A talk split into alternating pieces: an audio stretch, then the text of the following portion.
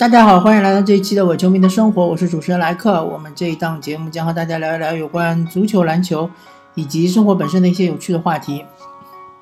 呃，今天这期节目我们还是继续聊一聊 NBA，因为 NBA 确实是已经常规赛已经处于尾声阶段，各支球队之间竞争也是非常激烈。呃，上周末可以说是一个疯狂的周末，因为呃。我不知道大家还记不记得，在上周末之前，西部前四的球队都是处于连胜状态，对吧？嗯，前前四就是包括火箭、呃勇士、开拓者和鹈鹕，然后东部的话是猛龙处于连胜状态，然后经呃经过一个周末之后，马上就变脸了。首先，最长的连胜就是本赛季迄今为止最长的连胜，十七连胜，火箭队的十七连胜就被猛龙队中断了。呃，其次，勇士的连胜也被开拓者中断了，然后鹈鹕的连胜也应该是被奇才所中断。当然，鹈鹕这个连胜呢，嗯，被中断是应该是大家预料之中的，因为呃，戴维斯的话，他前一场比赛扭伤脚踝，然后这场比赛没有上。那么，目前为止还处于连胜状态的只有开拓者和呃猛龙。他们开拓者我记得没错，应该是八连胜，猛龙应该是九连胜，或者是七连胜。那么我们就来讲一讲呃这几场连胜终结之战。啊，首先就是。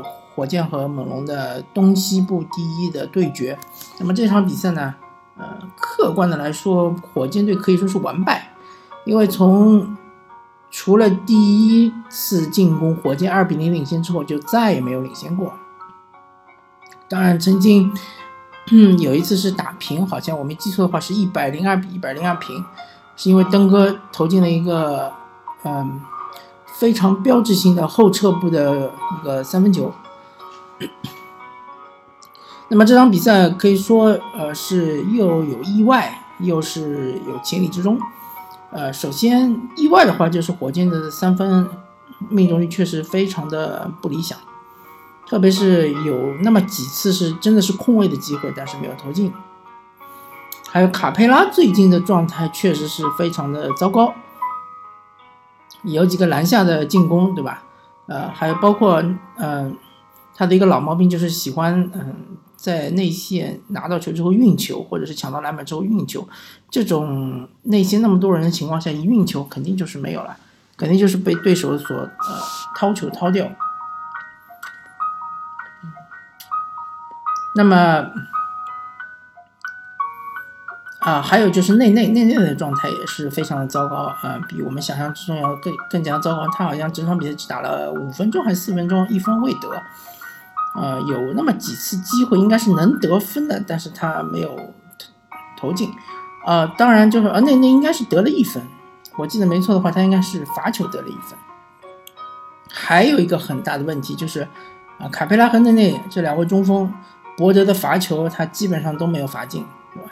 呃，这场比赛火箭队应该是有七到八次罚球没有罚进吧，而对面猛龙队应该只有两次罚球没有罚进。那么这是意外。那么情理之中呢，就是说猛龙队整个比赛就把节奏控制在自己的手上，而且非常好的利用了火箭队的失误，他们的利用失误得分是远远高于火箭队。还有就是当火箭队祭出他们的杀招，就是死亡五小的时候，猛龙队使用大中锋在内线抢了很多进攻篮板，抢这个进攻篮板非常非常的有效，因为一方面你可以阻断对手的快攻。因为如果一旦你没有抢到这个进进攻篮板，你的大中锋回防肯定是慢的，而以火箭队这种推进速度，就是说他愿意推进的话，当然是可以很快的推进的，啊，当然他平均的这个节奏是很慢的，那是因为他打阵地进攻的时候节奏很慢，但是他的快攻的话还是推进速度很快的，一旦推进到三分线附近，对吧？如果中锋没有回防或者勉强回防，但没有找到人的话，很容易就是有一个空档的三分球。所以这个前场篮板是抑制对方的快攻，同时还可以得到这个二次进攻的机会。呃，当然还有一点就是猛龙队上半场的命中率非常非常的高，尤其是洛瑞，啊，他整场比赛的三分球是九投七中，非常非常的高。好的三分球其实是不讲理，而且是完全没有节奏的三分球。那么猛龙队的防守是非常的好，他们贯彻的很好的一个就是主题就是乔丹法则，呃，乔丹法则的一种应用，就是说只让乔丹得分，而其他人全部掐死。那么这场比赛是只让哈登得分，其他人全部掐死。当然这是也有有风险的，因为像克里斯保罗这样的超级巨星，他是你是基本上掐不死的。但这场比赛恰恰就掐死了，因为克里斯保罗确实他的手感也是非常的不佳，特别尤其是上半场，好几次稳稳的中投都没有进，对吧？下半场还进了几个，然后最后一个绝杀，对吧？最后一个三分球绝杀确实也没有投进，这个。呃，怎么说呢？呃，也是猛龙队的执行力非常的高，同时呢，也是正好是遇到了特克里斯保罗这个状态的低谷，所以这场比赛充分体现了猛龙队的实力，他们的进攻也好，防守也好，呃，去遇到像火箭这样的超级强队的话，他们也是可以一搏的，而且也是有机会赢的。当然不是说这场比赛赢了之后就一定能保证啊。假如猛龙队冲出东部的话，一定能保证一支西部的球队啊。这这倒不是这么说，但是猛龙已经具备了一定的实力，这是肯定的。那么从火箭队的角度来说呢，呃，因为他们是四天三三场比赛，呃，然后他们而且是连续的客场，其实是非常的疲劳，呃，心理上和生理上都是一样的，啊，很明显很明显的就是卡佩拉。因为他在客场之旅的呃前开端的话，前几场比赛他发挥还是不错的，那后几场比赛确实是非常的糟糕。嗯，这个时候就体现出火箭队签下赖特的这样一个先见之明。当然，赖特最近正好是受伤了，他还需要两到三周，对吧？这其实无所谓。但是，一旦卡佩拉发挥不好的话，赖特是跟他是类型是相同的这样一个中锋，那就可以把赖特换上来，对吧？啊，当然，如果内内状态好的话，当然是优先使用内内。但是，万一内内也像这一场状态不好的话，那当然是可以用赖特，对吧？那么，还有这一场还有一个问题，就是火箭队使用乔约翰逊的时候，是被对手的嗯后卫是很容易突破。那么这一点其实我们也不必过于的苛责乔约翰逊，因为乔约翰逊现在打法已经偏向于四号位的打法，因为他出道的时候是打的二号位。那么他是一个身高比较高的二号位，他其实，呃，我觉得他的身高应该比麦迪还要高吧？麦迪是两米零三，我觉得他应该是两米零五到两米零七这个样子，而且他体重也是够重。那么当他年轻的时候，他当然是飞天遁地啊，能投三分，能背打，能扣篮，各种动作都能做。那么现在他已经是三十六岁了，他的横移速度肯定是有点偏慢的，所以让他来防，比如说。像克莱汤普森啊，或者是像一个像小前锋，比如说像阿杜啊这样的球员，他还是能防一防的，或者勒布朗詹姆斯他能防一防。但是让他防呃控卫确实是有点，嗯，对他要求太高了一点，嗯，但是没办法呀，火箭队因为他的防守就是无限化防，所以说呃有时候被突一突也是情理之中吧。那么。火箭和猛龙这一场呢，我我就大概分析到这里，然后说一说呃勇士和开拓者这一场。勇士和开拓者这一场呢，呃有一个非常大的关键点，就是勇士的库里受伤了。当然，我并不是说如果库里在的话就一定能战胜开拓者，因为他们之前一次碰面正好是呃勇士全员健康，对吧？没有任何一个人是受伤或者轮换，但是还是被开拓者给摁死了。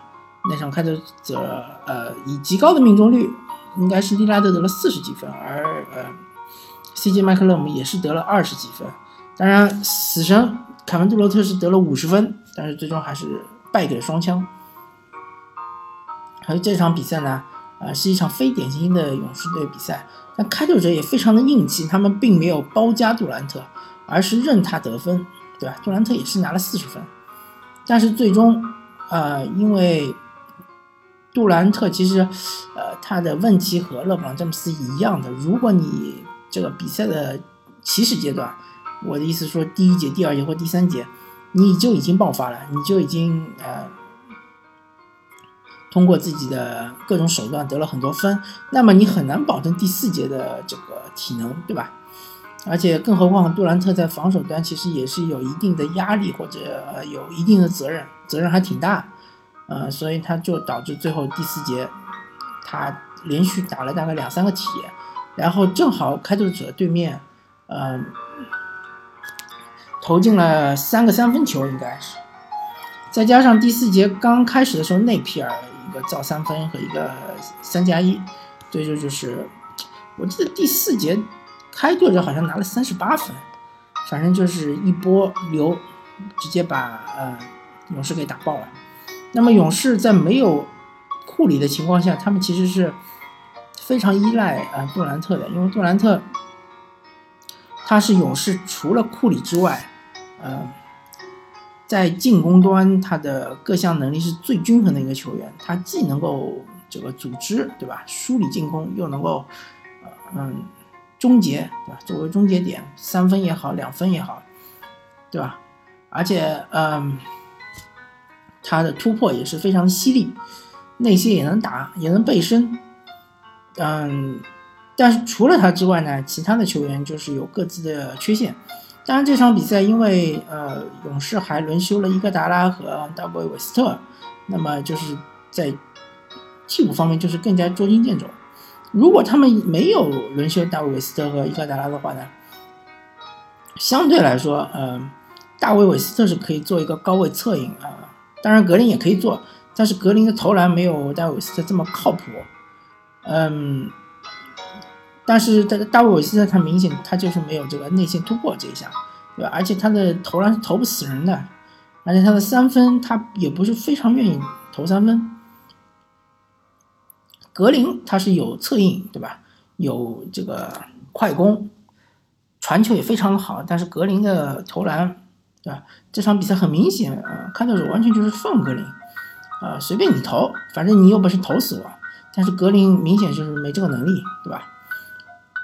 克雷汤普森你当然不能放，汤神他是能投死你的，但是汤神他的持球攻的能力和持球进攻之后梳理进攻的能力确实是比较一般。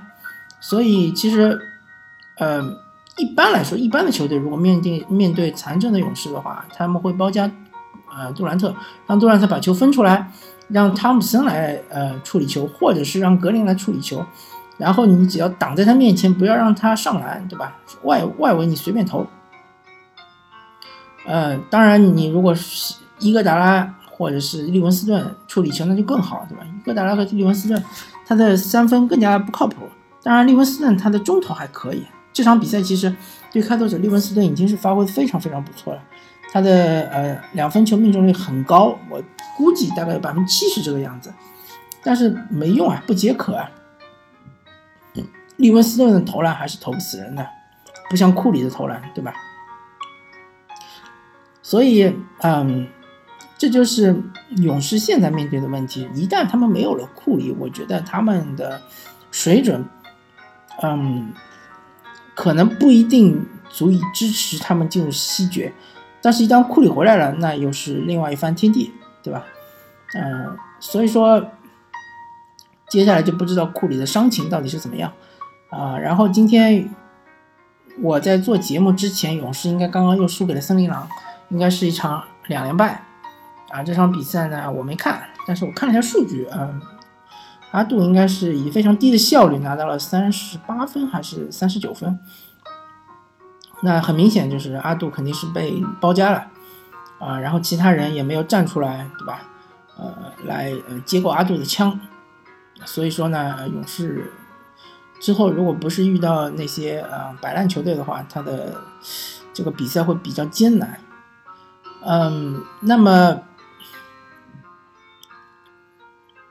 鹈鹕和团团奇才这场比赛呢，那其实就没什么好说了，因为鹈鹕他缺少了戴维斯嘛，那他其实是挣扎了三节，第四节还是被打爆了。然后今天刚刚结束的比赛呢，鹈鹕又输给了爵士。